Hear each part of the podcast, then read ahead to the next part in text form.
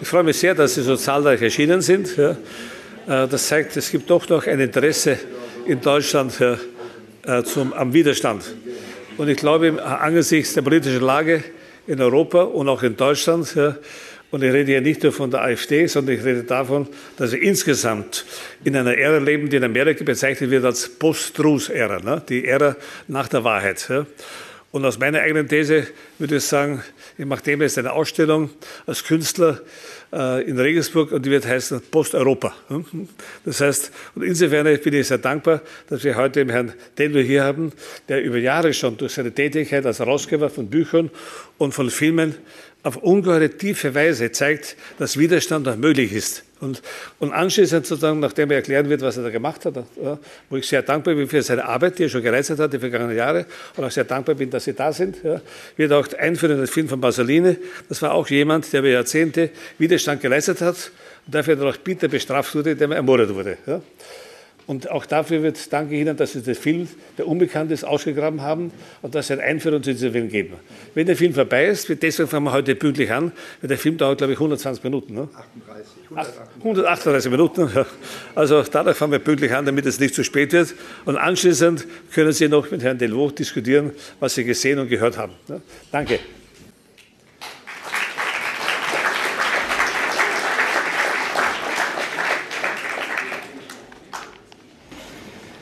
Ja, also einen, einen schönen guten Abend äh, meinerseits auch. Ähm, und äh, äh, ich möchte Ihnen, äh, Herr Peter Weibel, doch sehr dafür danken für die Einladung und ich möchte auch ähm, an äh, Herrn Knapp danken, dass er das alles organisiert hat.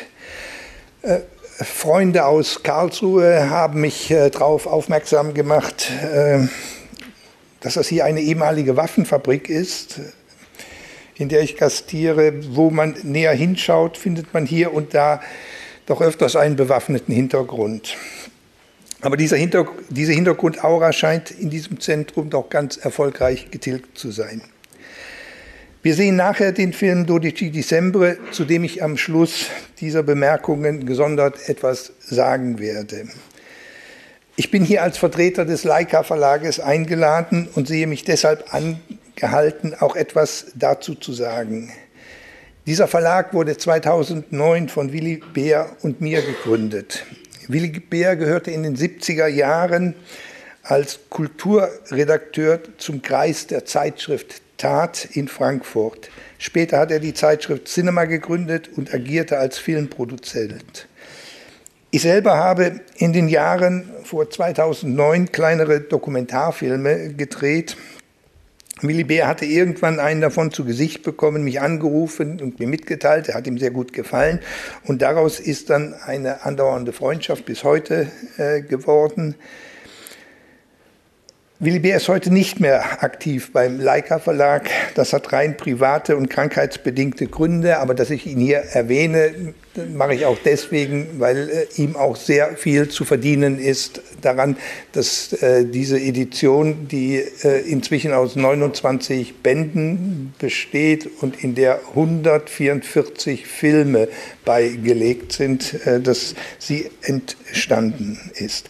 Als wir uns getroffen haben, war gerade das 40. Jubiläum zu 1968 vorbei.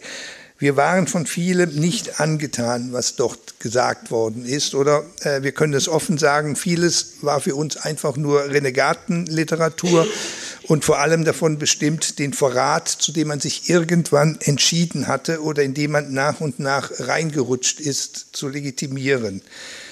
Gleichwohl waren wir nicht bereit, dieses Verhalten als schon in 1968 angelegt zu betrachten. Zwischen Aufbruch und Anpassung gibt es das Moment der Niederlage. Die später angepassten sind nicht in gerader Linie in ihre Aufbruchsgeschichte zurückzuführen. Der spätere Liberale entspringt nicht dem früheren Revolutionär, sondern ist seine Negation. Die Geschichte muss auch gegen ihre Renegaten verteidigt werden. Wir haben uns in unseren Gesprächen an Filme erinnert, die zu 68 einen anderen Eindruck vermittelten als das, was in diesen Reflexionen äh, nach außen getragen wurde. Das mag an unserem besonderen Interesse für dieses Sujet liegen, aber der Dokumentarfilm ist auch besonders geeignet, die umfassende wie widersprüchliche Realität der Zeit des Aufbruchs neu erfahrbar zu machen. Als Medium ist er eben nicht nur auf der kognitiven und analytischen Ebene angesiedelt, sondern wie nur wenige anders, anderes dazu geeignet, eine ganze Lebensatmosphäre sinnlich kenntlich zu machen.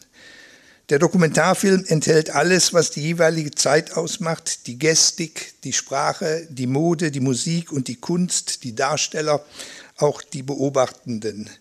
So hat sich bei uns die Idee herausgestellt, eine Filmedition zu veröffentlichen, die die Subjekte und Kollektive im Aufbruch zeigt. Wir haben uns entschieden, dieses Projekt Bibliothek des Widerstands zu nennen und zeitlich einzugrenzen. Die Eingrenzung bedeutete, dass wir uns als Zeitbeginn ungefähr die 60er Jahre vornahmen. Die mit dem Zweiten Weltkrieg gesetzte Nachkriegsordnung war ins Wanken gekommen durch die antikolonialen Kämpfe in den Peripherien des Metropolensystems und durch die kulturellen Brüche in den Metropolen durch eine Jugend, die die politisch-soziale Statik der alten Verhältnisse nicht mehr ertragen konnte und sich rasend schnell auf allen Ebenen politisierte und radikalisierte. Eine Zeitwende stand an und der Katalysator, in dem sich alles mischte und zusammenkommen konnte, war der Vietnamkrieg. An ihm kamen die eigentlich völlig unterschiedlichen Bedürfnisse und Vorstellungen von und nach Befreiung für einen historischen Moment zusammen. Die antikolonialen Befreiungsbewegungen wussten, dass ein Sieg des Vietcong ein Sieg für alle gegen die Herrschaft des Imperialismus ist. Die Revoltierenden in den Metropolen erwarteten, dass eine Niederlage der militärisch grundierten imperialen Politik auch gravierende Folgen im Innern nach sich ziehen würden. Jede Seite dieser Kämpfe wollte die Niederlage des Welthegemons und sah sich mit ihren unterschiedlichen Gründen darin vereinigt. Dieses Moment der Vereinheitlichung unterschiedlicher Vorstellungen, Wünsche, Hoffnungen und Aufbrüche ist, wie wir alle wissen, seit langer Zeit verloren. Die alles überspannende Klammer fehlt, dieses geschichtliche Moment, wo alles sich zugleich immer auch um den gesamten Menschen dreht so bleibt heute auch ein Kampf wie der in Rojava in seiner Bedeutung letztlich lokal und kommt über die freundliche Solidarität bei den meisten nicht hinaus. Die Revolten treten sporadisch auf, bleiben aber in Raum und Zeit seltsam isoliert. Die Identifizierung des Gleichen im ungleichen Befreiungskampf entsteht nicht, weil für das eigene Leben sich kein grundsätzlich anderer Horizont auftut, auf dessen Erreichen man sich mit dem ganzen eigenen Leben stürzen will. Diese Prozesse, die zur Erosion der Nachkriegsordnung führten, wollten wir darstellen. 100 Bände wollten wir machen, eine Zahl, die mir so hingeworfen wurde, als dass sie durchgeplant war. Aber wir wollten von vornherein so umfangreich sein, wie es der Bedeutung des Projektes entsprach. Zurzeit haben wir 29 Bände veröffentlicht, ich habe es eben schon erwähnt, in denen insgesamt 144 Dokumentarfilme beiliegen. Weitere Bände sind fertig oder weitgehend fertig, jedoch sind wir derzeit nicht in der Lage, die Fertigstellung zu finanzieren. Ich gehe davon aus, dass alle, die mit dem Medium Film vertraut sind, wissen, welcher Aufwand hier betrieben werden muss, was es bedeutet, uralte Aufnahmeformate erstmals zu digitalisieren oftmals zu restaurieren, zu übersetzen und zu untertiteln. Mit der Bibliothek des Widerstands ist aber auch die Frage verbunden, was sie darstellen will. Gibt es eigentlich eine Geschichte des Widerstands? Peter Weiß hat, wie Sie alle wissen, eine Ästhetik des Widerstands geschrieben, ein grandioses Werk, aber auch in ihr bestimmt am Ende mehr die Passionsgeschichte der Unterdrückten als der Widerstand ihr Leben. Es gibt Widerstand in der Geschichte, das ist unbestritten, unzähliges Aufbäumen, Revolten und Revolutionen, aber ist daraus eine Geschichte des Widerstands zu strukturieren, etwas, was als inneren Strang eine inhaltliche Kontinuität hat, was eine kohärente Linie besitzt. Sie erinnern sich alle an das Diktum von Francis Fukuyama nach dem Fall des Realsozialismus. Das Ende der Geschichte ist erreicht. Der Mann ist ja nicht dumm und er sprach nicht davon, dass die Welt nun unveränderbar ist. Er sprach nur vom Grundsätzlichen, von der Basis, auf der sich die Geschichte nun ewig fortsetzen würde, die der bürgerlichen Welt. Das war der große Jubel darüber, dass das erste real gewordene Außen zur Welt der Ausbeutung und Verwertung das mit der Oktoberrevolution sich als Realität in der Geschichte festgekrallt hatte und von der Intention her alles anders machen wollte, zusammengebrochen, geradezu implodiert ist. Man könnte das auch so lesen, dass es außer den einzelnen Ereignissen keine Geschichte des Widerstands gibt und geben wird. Die bürgerliche Gesellschaft und der Kapitalismus bekämen endlich jene Göttlichkeit, die ansonsten den Naturgesetzen zugemessen wird. Jene existieren vom Menschen losgelöst und zwingen ihm seine Gesetze auf, gegen die jeder Widerstand versagt, auch wenn die Transhumanisten davon träumen, sich bald über sich stellen zu können und wie ein Gott alles erschaffen in der Lage sind. Wir können uns bei der Frage, also der nach der Geschichte des Widerstands, natürlich darüber retten, dass die Historie geprägt ist von Menschen, die immer wieder versuchen, alles im Leben zu wenden. Jede Revolte, jeder Aufstand, jede Revolution ist davon gekennzeichnet, gegen alles Bestehende einen Neubeginn zu setzen. Menschen versuchen es deswegen, weil die Umstände ihres jeweiligen Lebens sie nicht befriedigen. Das Maß an Frohn und Zumutung, all das überwiegt, was das Leben zu einer Freude macht oder machen könnte. Wir reden hier vom Vorenthaltenen, Barrington Moore spricht in seiner Studie über Ungerechtigkeit von der moralischen Kraftquelle, die sich daraus speist, dass Menschen die gesellschaftlichen Verhältnisse um sich herum als etwas erfahren, in denen ihnen etwas vorenthalten wird, obwohl es von den Bedingungen her für alle möglich ist. Die Empörung über das Vorenthalten und das ändern zu wollen mobilisiert eine große Kraft. Die ganzen Flüchtlingsströme verweisen darauf, dass die Welt voll von Menschen ist, die von etwas ausgeschlossen sind. Niemand in der globalisierten Welt des Kapitalismus kann Ihnen erklären, warum Sie vom Reichtum der Welt ausgeschlossen und um ein einigermaßen erfülltes Leben betrogen bleiben sollen. Teilhabe ist Ihr Recht, Ausschluss von der Teilhabe ist das Lager und die Vernichtung. Aber Teilhabe ist eine immanente Motivation, deren Folgen allerdings in einer Ausbeutungswelt sprengend sein können. Widerstand, ich möchte diese Begriffserklärung machen, ist für mich etwas, was davon gekennzeichnet ist, die gesellschaftlichen Verhältnisse als Ganzes oder wenigstens in Teilen so zu ändern, dass etwas ganz Neues entsteht. Etwas, das Menschen mit einer völlig anderen Sichtweise konfrontiert und sie danach auch anders werden lässt. Wenn Che Guevara, nicht nur er, aber hier zitiert, weil er eine Ikone der Revolutionsvorstellung der 60er Jahre war, vom neuen Menschen sprach und viele später ebenso davon, dann wusste man, dass die Revolution nicht nur mit den äußeren Verhältnissen Schluss machen will, sondern auch mit ihrer Spiegelung in uns selber. Auch der Revolutionär ist vom System geprägt, das er umwälzen will. Links sein geht immer von Unterdrückung und verfälschten Menschen aus, die die, der die Einsicht haben muss, sich auch selbst zu emanzipieren. Eine andere Definition macht für mich keinen Sinn. Handlungen, Aktivitäten und Proteste, ob gewalttätig oder nicht, ob individuell oder in einer großen Masse, die sich gegen bestimmte Zustände wehren, aber immer nur ein eigenes Interesse gegen andere absichern wollen, sind nicht links. Das Interesse allein ist strukturell reaktionär. Diejenigen, die Trumps American First als Lösung ihrer Ohnmacht empfinden, sind zweifellos auch betrogene Menschen, aber sie vertreten keinen Widerstand. Und die Parole der AfD, das System ist zu Ende, wir sind die Wende, ist es ebenso nicht mehr als die Demo ist ebenso nicht mehr als die demagogische Besetzung einer Lehrstelle, die eine Linke hinterlassen hat, die zur Verwerfung des Ganzen derzeit überzeugend nicht mehr fähig ist. Ihr Trauma aus der im Realsozialismus gescheiterten Oktoberrevolution und den eigenen Irrungen scheint noch zu lähmend. Das 20. Jahrhundert ist für sie und uns verloren, aber immer noch nicht verabschiedet.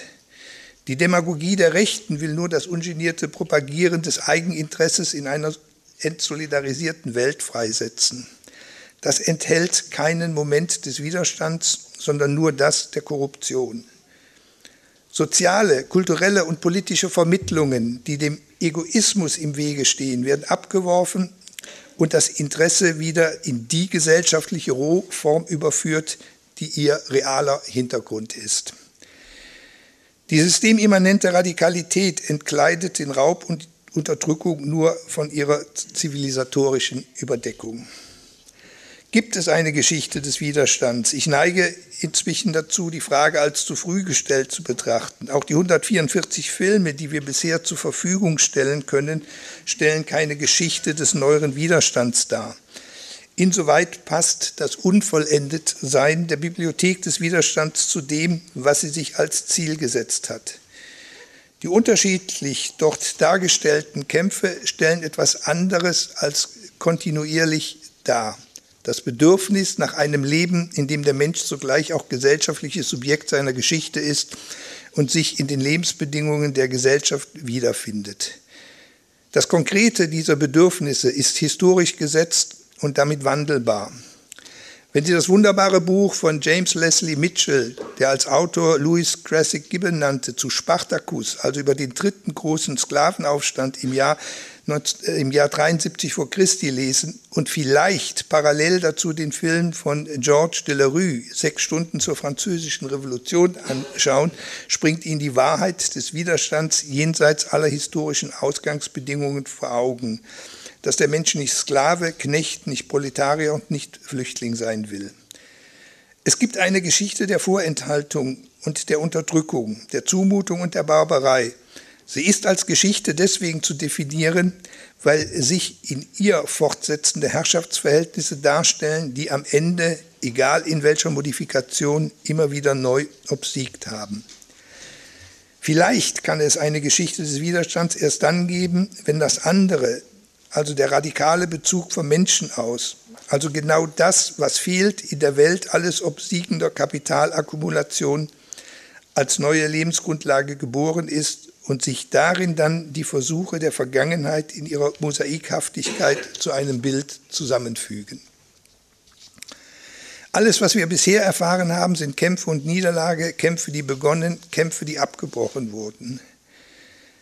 Wenn ich mir den Zeitraum in den Metropolen ab Mitte der 60er Jahre ansehe, drängt sich mir der Begriff der abgebrochenen Befreiung auf. Ich selber zähle zu denen, die das so empfunden haben und die nicht bereit waren, das hinzunehmen. Mit Zeitverzögerungen sind auch wir unterlegen. Aber wir hätten es uns auch nie verziehen, wenn wir es nicht dort versucht hätten. Auch damit sind wir nur Fragment von etwas, was seine Geschichte noch nicht gefunden hat und noch nicht darstellt. Wir blicken also zurück auf eine Reihe gescheiterter oder abgebrochener Kämpfe. Ich denke trotzdem, dass es heute wenigstens unsere Aufgabe ist, um die Erinnerung und um die Wahrheit, die es bei allen Entwicklungen in diesen Aufbrüchen auch immer gab, sie wären sonst nie entstanden, zu kämpfen. Von der bürgerlichen Gesellschaft haben wir dazu nicht viel zu erwarten. Politisch ist sie permanent in Aktion, jede andere Geschichte außer der eigenen zu annullieren oder so umzuschreiben, dass sie nicht mehr kenntlich ist. Jedoch ist es nicht mehr alleine das, was gegen uns steht. Denn als Folge der mit der Globalisierung entfesselten Warenproduktion stellen wir zunehmend fest, dass auch die, die wir manchmal so einfach die herrschende Klasse nennen, zu Getriebenen geworden sind, die zwar agieren, aber nicht mehr wirklich herrschen können. Die Herrschaft in der Welt ist schon lange an den globalisierten Markt, also an eine Nicht-Subjektivität verloren gegangen. Sie ist umfassend und doch nicht fassbar. Und wenn man den Thesen folgt, die unter der, dem Begriff Biopolitik zusammengefasst werden können, dann hat die Warengesellschaft längst auch den Körper ergriffen wie ein Virus, der in falscher Wahrheit die Zerstörung des Subjekts und des Sozialen als Erfüllung verheißt. Mehr also als die Geschichtsschreibung der bürgerlichen Ideologie ist das zu fürchten, die Vernichtung eines vom Menschen ausgehenden, eigenständigen Sozialen, eine allumfassend zu bezeichnende Besetzung des Lebens durch das unkodifizierte Gesetz der Verwertung. Es braucht keine Regeln und Druck von außen.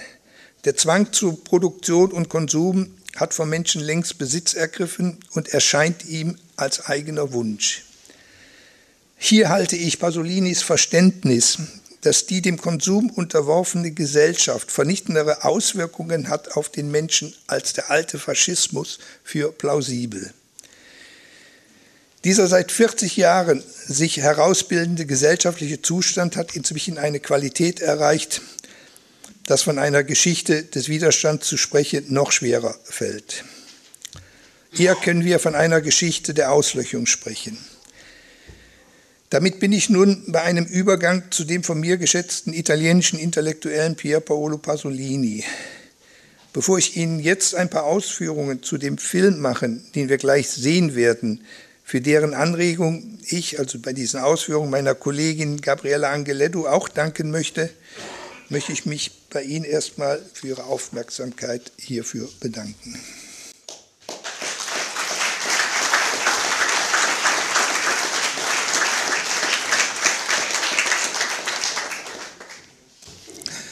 Wie wir schon sagten, ist der Film ähm, 138 Minuten lang. Der Film galt als verloren und ich nehme, den, das Wiederfinden dieses Filmes äh, auch als etwas, ähm, was auf den Wert unserer Bibliothek nochmal besonders verweist. Ähm, meine äh, Kollegin äh, Angeletto hat monatelang in Italien recherchiert. Wir wussten, dass es diesen Film gibt, um den Film zu finden und er war einfach nicht mehr zu finden und er galt als verloren. Und dann haben wir die Information äh, bekommen, dass der Film 1972 auf der Berlinale im Beiprogramm gezeigt worden ist. Und dann haben wir uns an die Berlinale gewandt und äh, die sagten dann, äh, ja, der ist hier nicht gelistet und fürs Beiprogramm gab es keine Listen. Und, ähm, aber dann ist Ihnen, Unterstützung haben wir auch von vielen bekommen, ist Ihnen eingefallen, wer das Beiprogramm damals gemacht hat. Den haben wir dann ausfindig gemacht. Und von dessen Ehefrau, so läuft das manchmal, kam dann der Hinweis, dass der Film aus Hamburg gekommen ist. Unser Verlag sitzt in Hamburg. Und äh, dann haben wir in Hamburg recherchiert und wieder mal bestätigt sich, das Nah ist das Unbekannte. Den Film gab es im Archiv des Metropolis Kino in Hamburg. Die hatten irgendwann mal irgendeinen Container von einer untergegangenen Filmfirma gekauft und da war eine Kopie drin, die war in einem sehr schlechten Zustand.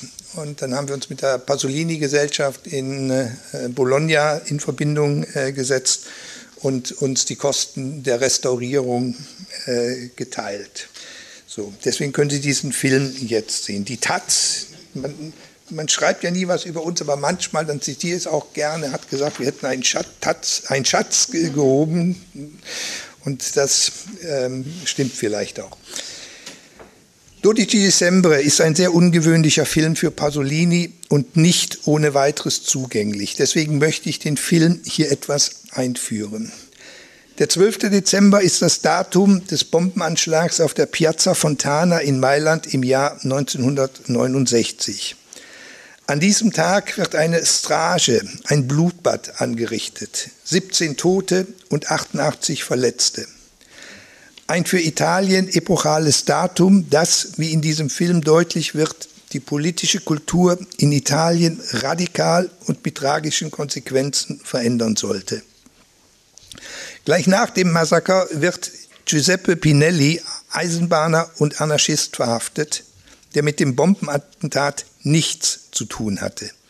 Er stirbt nach einem Sturz aus dem vierten Stock des Polizeipräsidiums unter nie geklärten Umständen nach dreitägigem illegalem Polizeigewahrsam und Dauervernehmungen.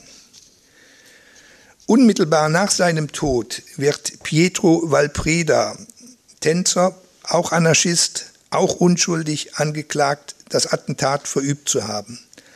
Erst 1979, nachdem er zehn Jahre lang in allen italienischen Medien als das Monster von Piazza Fontana dargestellt wurde, wird er freigesprochen. Sowohl die Bomben vom 12. Dezember als auch der Tod des Anarchisten Pinelli gehören zu den ungeklärten Fällen der italienischen Nachkriegszeit. In den darauffolgenden 45 Jahren hat man sich in den italienischen Medien mit Schlagwörtern wie Italia di Misteri, Italien der ungeklärten Rätsel oder Strage senza colpovoli, Massaker ohne Schuldige darauf bezogen. In der Tat wurden dafür bis heute nach 44 Jahren Ermittlungen und Prozessen, Lügen und Geheimnissen niemand verurteilt. Doch die Freisprüche der einzelnen Angeklagten ändern nichts an den eindeutigen Hinweisen auf die neofaschistische Gruppe Ordino Nuovo als operative Organisation des Massakers und auf die Unterstützung von militärischen und politischen Apparaten des italienischen Staates. Das Blutbad auf der Piazza Fontana ist also, ist also keine Strage senza colpevoli, kein Massaker ohne Schuldige, sondern ein Massaker senza äh, condannati, also eins ohne Verurteilte. Der 12. Dezember 1969 ist deshalb ein epochales Datum und stellt von heute aus gesehen eine Zäsur in der Geschichte der italienischen Republik dar, weil im Fall Piazza Fontana vielleicht noch mehr als durch die physische und militärische Gewalt durch die öffentliche Deckung der Täter durch die politischen Verantwortlichen ein Vertrauensbruch begangen wurde, der einem Abdanken des Rechtsstaates gleicht. Den Anschlag erlebte Pier Paolo Pasolini als düstere Vorankündigung, als Offenbarung der bestürzenden politischen Lage, die sich in Italien entwickelt hatte und weitere Anschläge nach sich ziehen sollte. Es war nicht die erste und auch nicht die letzte Bombe. Es war der Höhepunkt der sogenannten Strategia della Tensione, der Strategie der Spannung, die das Ziel hatte, die sich in Italien zusehends nach links verschiebende politische Achse mit allen Mitteln zurechtzurücken um die rote Gefahr zu bannen. Man muss sich vielleicht auch daran ähm, erinnern, dass zu diesem Zeitpunkt im NATO-Land Griechenland 67 es auch ein Putsch äh, gegeben haben und die in Italien haben auch, und der hat ja auch funktioniert über einige Jahre und, und die in Italien, äh, gab es Kräfte, die sich äh, gedacht haben, das, was die Griechen machen, müsse doch hier auch möglich sein, um dann äh, mit, mit allem, was links und, und rot ist, in der Gesellschaft aufzuräumen. Der Dokumentarfilm, der 12. Dezember, entsteht zugleich mit dem Trauma und dem Riss, die nach dem Anschlag auf der Piazza Fontana Italien zerreißen und das Vertrauen in die reale Demokratie endgültig in Frage stellen. Er wird sozusagen währenddessen gedreht. Die Dreharbeiten beginnen am 12. Dezember 1970 mit den Aufnahmen von Tausenden von jungen Menschen, die am ersten Jahrestag des Bombenanschlags in Mailand demonstrieren, womit auch der Film beginnt und enden im Dezember 1971. Die Vaterschaft für die Idee zum Film und für den Film selbst sind komplex und waren lange umstritten. Mit Gewissheit ist Dodici Dicembre aus den Begegnungen Pasolinis mit Adriano Soffri, dem Anführer der außerparlamentarischen Gruppe Lotta Continua, entstanden. Und das, obwohl Pasolinis Beziehungen zu den linken außerparlamentarischen Gruppen sehr schwierig waren. Er hegte viele Vorbehalte ihnen gegenüber und besonders durch sein äh, Gedicht Il PCI ai Giovanni, die KPI und die Jugend, war es zu heftigen Debatten und Feindseligkeiten gekommen. In diesem Gedicht hatte er polemisch äh, erklärt, dass die Polizisten für ihn eher die Proletarier sind und nicht die äh, Studenten, die er dann eher der Mittelschicht zugerechnet hat. Die bezeichnete er als Filia, Figli di Papa, als äh, Vatersöhnchen. Ich kann hier nicht auf die komplexen und konfliktreichen Beziehungen zwischen Pasolini und der linken Protestbewegung eingehen. Pasolini litt jedenfalls unter den Reaktionen, die sein Gedicht bei den jungen Aktivisten verursacht hatte und suchte den Dialog. Durch seine Begegnung mit Adriano Sofri bot sich die Gelegenheit und er beschloss, wie andere bekannte Intellektuelle vor ihm, vom Juli 1970 bis Mai 1971 ihnen juristische Deckung als Herausgeber der Zeitschrift Lotta Continua zu geben, um seine konkrete Solidarität, Solidarität zu zeigen. In dieser Zeit entstand die Idee zum Film, mit dessen Umsetzung ein Militanter von Lotta Continua beauftragt wurde, Giovanni Bonfanti, der im Filmvorspann als einziger für die Regie genannt wird. Doch heute, insbesondere nach einer in den letzten Jahren wiedergefundenen Aufnahme eines Interviews Pasolinis von 1972, kann man ohne Einschränkung Dodici Dicembre zur Filmografie Pasolinis zählen. Die Formulierung im Vorspann aus einer Idee von Pier Paolo Pasolini wurde ihm nur von Rechtsanwälten empfohlen, um bei der heiklen Thematik keine rechtlichen Schwierigkeiten zu bekommen. Trotz aller Differenzen, die Pasolini als Literat und Angehöriger einer anderen Generation von den jungen Militanten der außerparlamentarischen Linken trennte, sieht er auch die Bomben als Höhepunkt des Klassenkampfs der in den letzten zwei Jahren in Italien damals wieder entfacht war. So artikuliert er das in einem Interview 1970. Sicher aber hatte Pasolini und Lotta Continua sehr unterschiedliche Sichtweisen über den Film. Lotta Continua wollte einen rein militanten Film, Pasolini eher einen anthropologischen Bericht über das sich verändernde Italien. Beim Schnitt wurden die Meinungsverschiedenheiten hinsichtlich der Ausrichtung des Films noch deutlicher. Immer wieder kam es fast zum Streit. Pasolini fand das Filmmaterial inzwischen plakativ und leblos, weil Lotta Continua mit der Absicht, ihre politische Vorstellung zu veranschaulichen, es zu stark manipulierten. Viele von Pasolinis gedrehte Sequenzen wurden herausgenommen und sind leider verloren gegangen. Viele Kompromisse wurden geschlossen.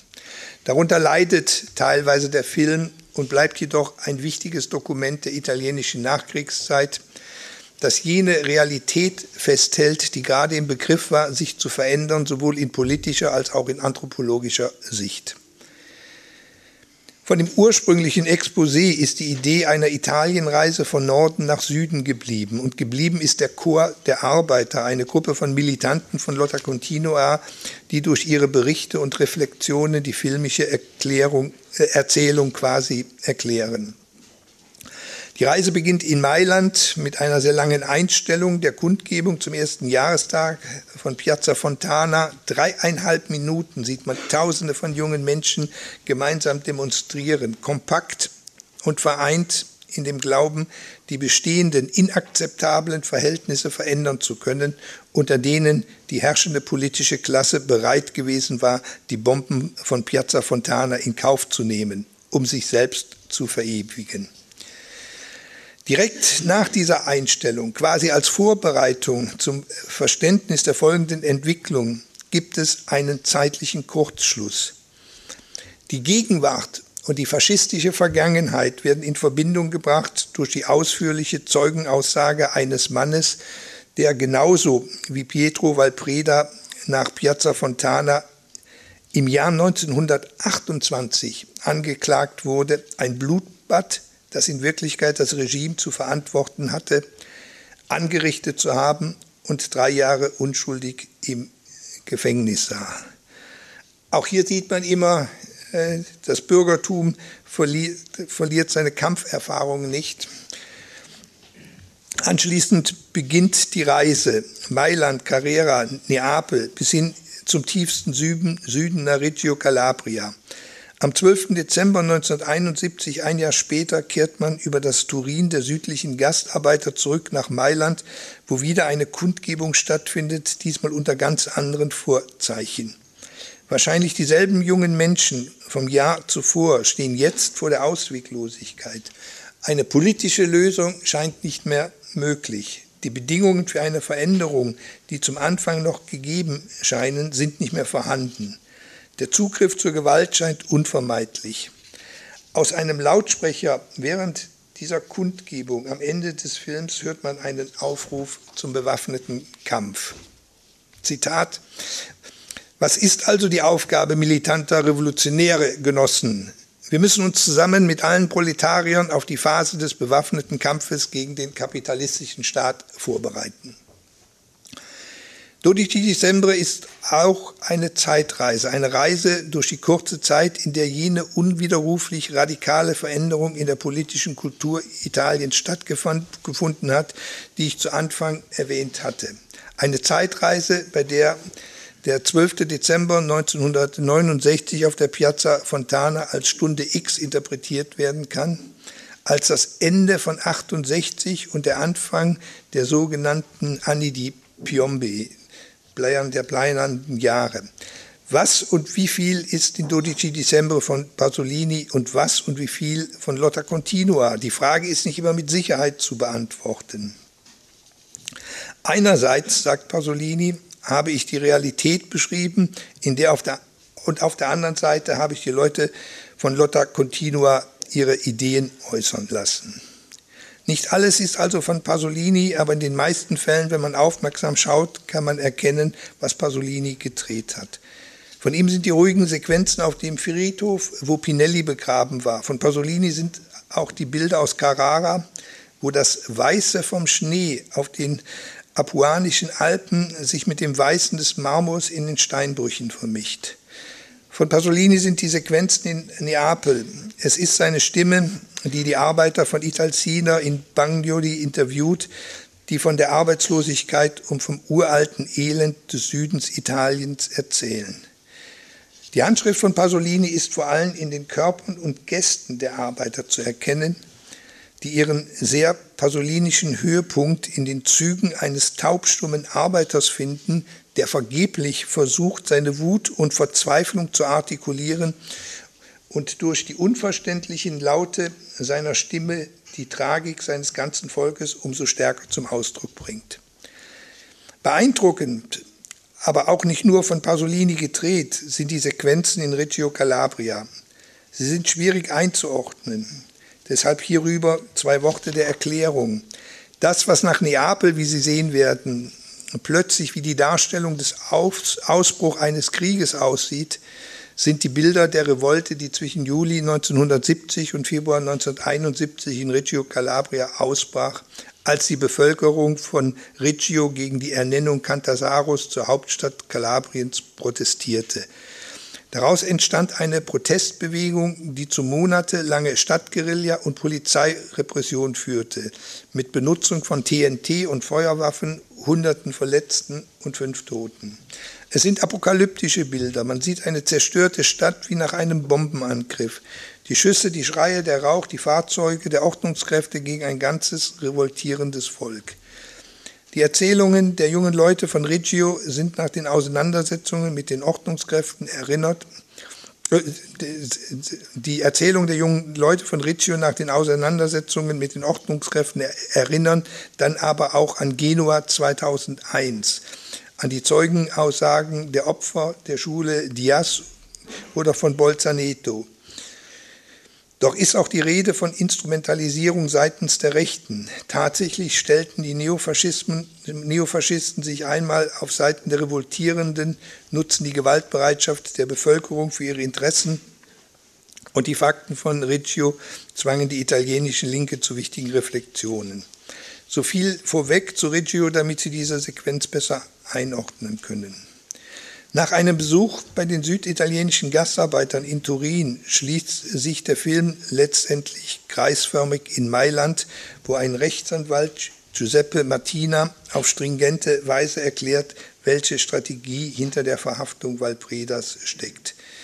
Mit ihrer filmischen Reise von Nord nach Süd durch das Italien Anfangs der 70er Jahre ist Pasolini und Lotta Continua eindeutig ein beeindruckendes Fresko der sich verändernden Arbeiterrealität gelungen in einem Land, das nach dem Massaker auf der Piazza Fontana noch unter Schock steht. So, nun schauen Sie bitte selber. Vielen Dank.